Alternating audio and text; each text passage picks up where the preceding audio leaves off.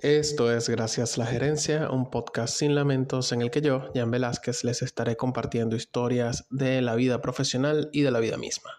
Este es el episodio número 33 y está disponible en Apple Podcast, donde puedes dejarme una review, Spotify, ahí puedes darle follow y dejar una review también. También disponible en Google Podcast, Amazon Music y Tuning Radio.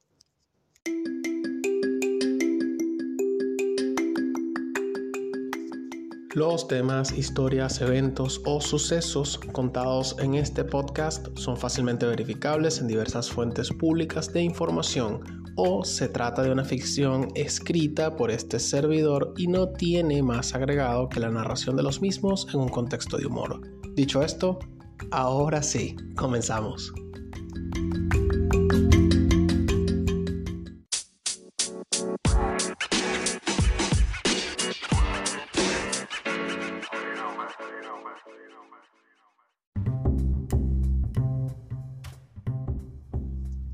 ¿Qué es lo que realmente valoran los reclutadores sobre el tiempo que duraron los candidatos o candidatas en sus anteriores empleos? La verdad es que yo no soy reclutador. Sí estudié recursos humanos, pero no, mira, la verdad no ejercí nunca la carrera. Bueno, no he ejercido a tiempo completo, pero como freelance y a petición de un par de clientes me ha tocado hacer búsquedas de personal para posiciones en logística. O sea, he estado en ambos lados del escritorio, tanto como reclutador como candidato. Más veces como candidato, por supuesto. Yo no me voy a centrar en detalles sobre las entrevistas en sí, ni si los reclutadores deben responder a los candidatos sobre por qué no quedaron seleccionados. Tampoco sobre cómo ir a una entrevista porque no, no va por aquí, por ahí el, este episodio. Todo eso me parece que viene después de tratar de entender qué es lo que buscan los reclutadores. Creo que en mi muy personal opinión, esa es la pepa del aguacate.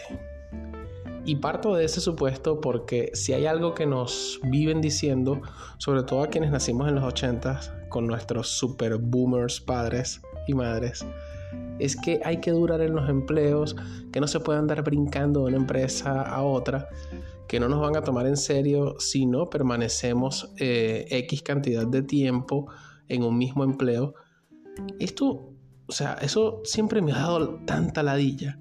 Aunque parezca increíble, o sea, yo desde muchacho, cuando empecé a tener una vida laboral activa, mira, yo no sé cómo, pero me di cuenta muy temprano que las empresas piden lealtad a la misma persona que puede ser despedida así, mira, sin mayor contemplaciones. Ah, en mi mente joven y más ahora de adulto cuarentón, siempre he tenido muy, pero muy claro que una relación laboral no es más que un negocio, un acuerdo de ejecución de ciertas tareas por un precio acordado bilateralmente, que puede ser rescindido por cualquiera de las dos partes cuando las condiciones le resulten o sean consideradas desfavorables. O sea, básicamente es una relación, eso para mí es una relación eh, laboral. Todo esto, por supuesto, me llevó a cuestionarme cuánto tiempo se supone que debemos durar en nuestros trabajos. Y la curiosidad se me despertó a partir de una conversación bastante abierta sobre el tema que tuve con una persona en la oficina. Pues bien, lo primero que eh, se me ocurrió fue investigar un poco sobre cuánto tiempo duran o deben durar los empleados en una empresa. Lo segundo que hice fue revisar eh, mi red de contactos en LinkedIn, ese mundo de perfección laboral en el que todo el mundo es exitoso, siempre lo digo, eh, como para ver cuánto dura la gente a quien de una u otra forma eh, está a mi alcance. Y por último, y más importante creo, saqué mis conclusiones que obviamente voy a compartir con ustedes.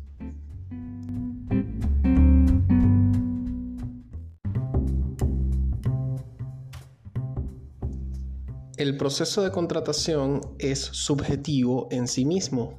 O sea, es subjetivo desde el momento en el que dos personas con criterios, prejuicios y además, o sea, percepciones diferentes se sientan a conversar eh, en una entrevista.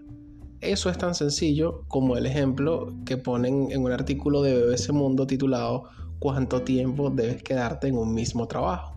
Y cito, un gerente que revisaba dos currículums, ambos candidatos tenían 8 años de experiencia y el mismo nivel académico. Uno tenía cuatro trabajos donde había permanecido dos años y el otro tenía dos en los que había durado cuatro años. ¿Quién era el mejor candidato? El gerente, que la persona, eh, el gerente pensó que la persona con los dos trabajos estaba bien, pero prefirió la diversidad de la experiencia del que había tenido cuatro trabajos. Tener un gran número de trabajos demuestra flexibilidad, versatilidad y adaptabilidad. Si estás en una compañía por mucho tiempo, asegúrate de desarrollar algo significativo y luego busca un reto nuevo e importante. Esto decía el artículo. Y miren, eso pasa más a menudo de lo que ustedes eh, creen. Incluso eh, muchas veces la búsqueda se centra en determinar si sabe o no sabe hacer el trabajo. A ver, pruebas técnicas, referencias, eh, paneles de entrevistadores técnicos, etc. dejando muchas veces en segundo plano cuánto duró o en cuáles empresas estuvo él o la candidata, sobre todo si es urgente cubrir la vacante. Eso pasa y muy a menudo. Incluso eh, en ese mismo artículo dan una recomendación básica, pero poderosa, sobre cómo manejarte ante ciertas preguntas del reclutador sobre tu duración en tus empleos anteriores. Cito. Si un empleador te pregunta por qué te fuiste luego de dos meses o dos días de contratado, dile la verdad. Cuéntale lo que estás buscando. Dile por qué tu anterior trabajo era horrible qué aprendiste y por qué este nuevo empleo es diferente. Hazlo con confianza y demuestra seguridad en ti mismo. A ver, yo mismo, sin ser un reclutador full time, en los procesos de selección que he conducido, ah, ha sido eh, relativamente fácil darme cuenta cuando algo no cuadra en la historia de un candidato o de una candidata, dependiendo del contexto. Resulta de mayor valor la honestidad de una persona que habla sin tapujos de sus razones y situaciones laborales, porque de pronto mm, hayan otros perfiles que pudieran ser mejores opciones, pero la franqueza siempre, siempre seducirá hasta el más jodido o la más jodida de las reclutadoras o los o reclutadores, dependiendo del caso. Pero Ojo, normalmente muchos cambios en periodos cortos de tiempo suelen jugar en contra de cualquier candidato o candidata. O sea, pero la pregunta del millón es, ¿es realmente inestabilidad o sencillamente es alguien que busca mejora constante a paso acelerado?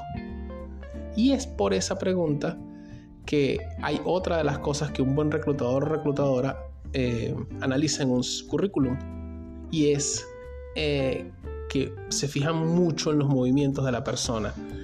A ver, si, los movimientos han sido para mejores posiciones y o empresas, de ser así, entonces el reclutador podría pensar que se trata de una persona que busca mejora constante a paso acelerado y por eso ha cambiado eh, constantemente de, empresa y, y, naturaleza de empleo inclusive. Ahora, si esos movimientos más bien han representado desmejoras y o estancamiento, en el timeline del candidato, eh, el reclutador o la, reclutadora podría pensar que se trata de alguien que sencillamente se aburre rápidamente, eh, quizá que no se adapta y por tanto podría catalogar a la persona como inestable en su trayectoria laboral.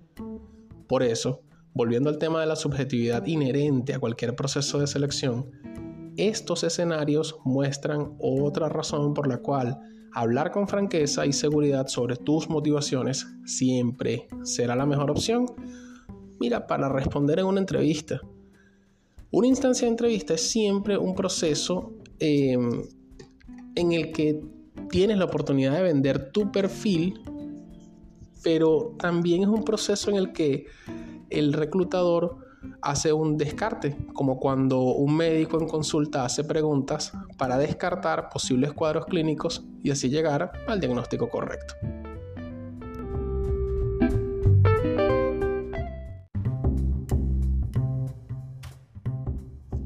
Para hablar de tiempo y duración en concreto, encontré un artículo en un portal eh, llamado lainformación.com titulado cuánto tarda un empleado en ser productivo, la regla de los seis meses.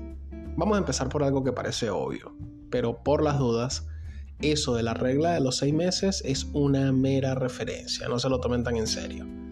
De hecho, en, este, eh, en ese artículo se refieren a los primeros seis meses como, cito, las empresas dan por hecho que esos primeros meses de un empleado suelen ser a fondo perdido, una inversión a medio o largo plazo que requiere paciencia.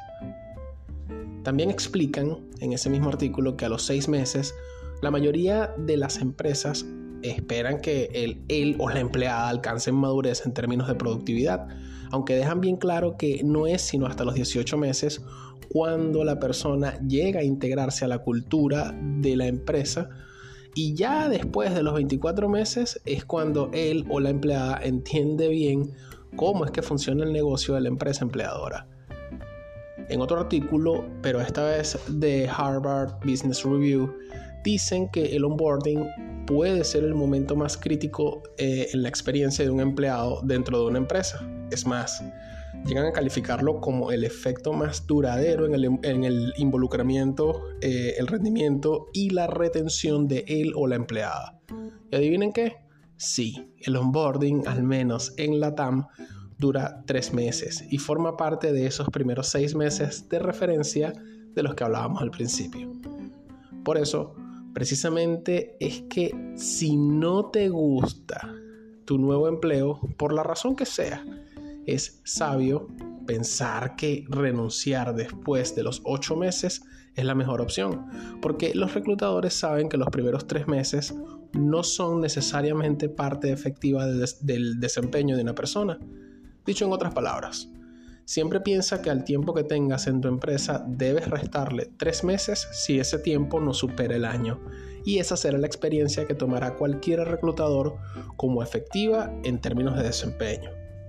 Pero como les digo una cosa, es bueno también decirles otra. Fíjense, cerca del 33% de los nuevos ingresos busca un nuevo empleo dentro de los primeros seis meses en una empresa. El porcentaje entre millennials es aún mayor y para rematar suele ocurrir en etapas aún más tempranas, o sea, en los primeros dos, en los primeros tres meses cuando se trata de millennials. Otro dato interesante es que un 23% de los nuevos ingresos renuncian antes del primer año. Y por eso hacen tanto hincapié en el tema del, onboarding. normalmente toma unos 8 meses para comenzar a obtener el 100% de productividad de un nuevo ingreso. Esto a partir de estos datos que lanza el Harvard Business Review. Por lo que, una vez más, eso de la regla de los seis meses es meramente referencial. Siempre se nos ha dicho, y, es como una frase estándar o como una frase enlatada, eh, que ponle nombre al cargo, tiene una curva de aprendizaje de al menos seis meses. Es muy común escuchar eso en cualquier empresa, en cualquier puesto. Y resulta que no, gente. La, la realidad es que a cualquier persona promedio le toma unos ocho meses para comenzar a ser, digamos, 100% productivo en un nuevo rol, en una nueva empresa. Además, se sabe que el costo de reemplazar a un empleado va desde el 100 al 300% del salario devengado por el antiguo empleado reemplazado. Así que, o sea, para ambas partes eh, resulta clave esos, esos seis meses. Pero fíjense que no es solo cuestión de tiempo y permanencia, es también un tema de motivaciones y naturaleza de movimiento. Me explico. Se puede durar tres meses en un empleo como coordinador y podría parecer que básicamente la persona no superó ese, ese periodo de prueba del que estamos hablando. Pero si su siguiente puesto fue de jefe de área, quedará evidenciado que fue un movimiento ascendente en lo jerárquico y se supone también en lo monetario. Por lo que cuando a esa persona le preguntan por qué se fue, la persona seguramente dirá, mira, por un tema de ajuste salarial, el reclutador simplemente no, tendrá nada que decir por esos dos, tres meses que habrá durado esa persona. También hay otros factores adicionales que entran en la ecuación, como la migración. Eh, el trabajador migrante es más propenso a los movimientos entre empresas por simplemente temas de choque cultural y sobrevivencia en el país de acogida. Y así, eh, mira, yo agarré, de, o sea, así tal cual como se los acabo de decir, yo llevé ese, ese mismo razonamiento a mi red de 639 contactos en LinkedIn, que la verdad son pocos contactos, pero creo que hacen una buena muestra. Y me concentré en migrantes de nacionalidad venezolana, porque son los migrantes sobre los que puedo hablar de primera mano, porque yo mismo soy un migrante venezolano. Y lo que hallé fue interesante. Fíjense, los trabajadores migrantes venezolanos dentro de mi red de contactos, el país de, acogida en el cual duran menos en un trabajo es en España, donde no superan los 1.2 años de antigüedad. Los países de acogida en los que los trabajadores migrantes venezolanos dentro de mi red de contactos duran más de tres años en sus empleos son Guatemala, Panamá, República Dominicana y México. Los sectores profesionales en los que los trabajadores migrantes venezolanos dentro de mi red de contactos eh, duran menos de 24 meses son el sector de servicios con 23 meses, tecnología con 16 meses y logística con 22 meses. Entre los trabajadores migrantes venezolanos dentro de mi red de contactos, el promedio general de duración en un empleo es de 2.2 años, o sea, 28 meses.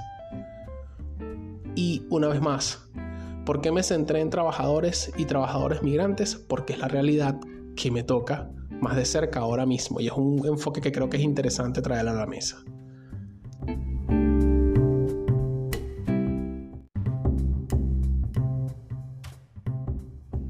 Sobre cuánto debes durar en cada empleo, la verdad es que no hay nada escrito. Pero si duras al menos 8 meses, está bien. Sobre todo si estás en tecnología. Sectores más conservadores como finanzas verán una renuncia ante los 18 meses como una señal de inestabilidad.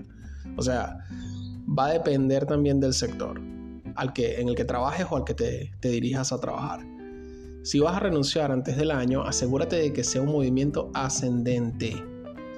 A ver, no es que te vas a ir, eres coordinador y vas a conseguir un puesto de analista senior. No, si eres coordinador tienes que buscar como jefe para que eso no, no, dañe el timeline de tu, de tu currículum. Otra cosa es que no te martirices por cuánto duras en cada empleo, sobre todo si eres migrante, ya que al menos desde la perspectiva dentro de mi red de contactos, la verdad es que entre 12 y 24 meses es lo normal, pero de vuelta, si estás en un sector como tecnología, la verdad es que la duración es más flexible a la hora de un nuevo proceso de selección. Y por último, en un nuevo proceso de selección, siempre ve con franqueza a la hora de explicar por qué saliste de tu último empleo o por qué estás buscando eh, un nuevo empleo. La franqueza, de verdad se los digo por propia experiencia, la franqueza es muy valorada por los reclutadores cuando logran percibirla en un candidato.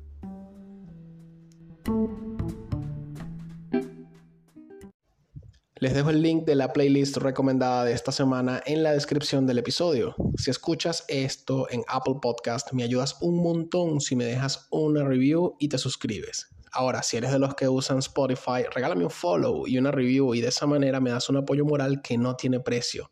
Y no tiene precio porque es gratis. No cuesta nada un follow y una review, pero sí ayuda mucho a los creadores de contenido como yo. Esto fue Gracias a la Gerencia, un podcast sin lamentos. Hasta un nuevo episodio.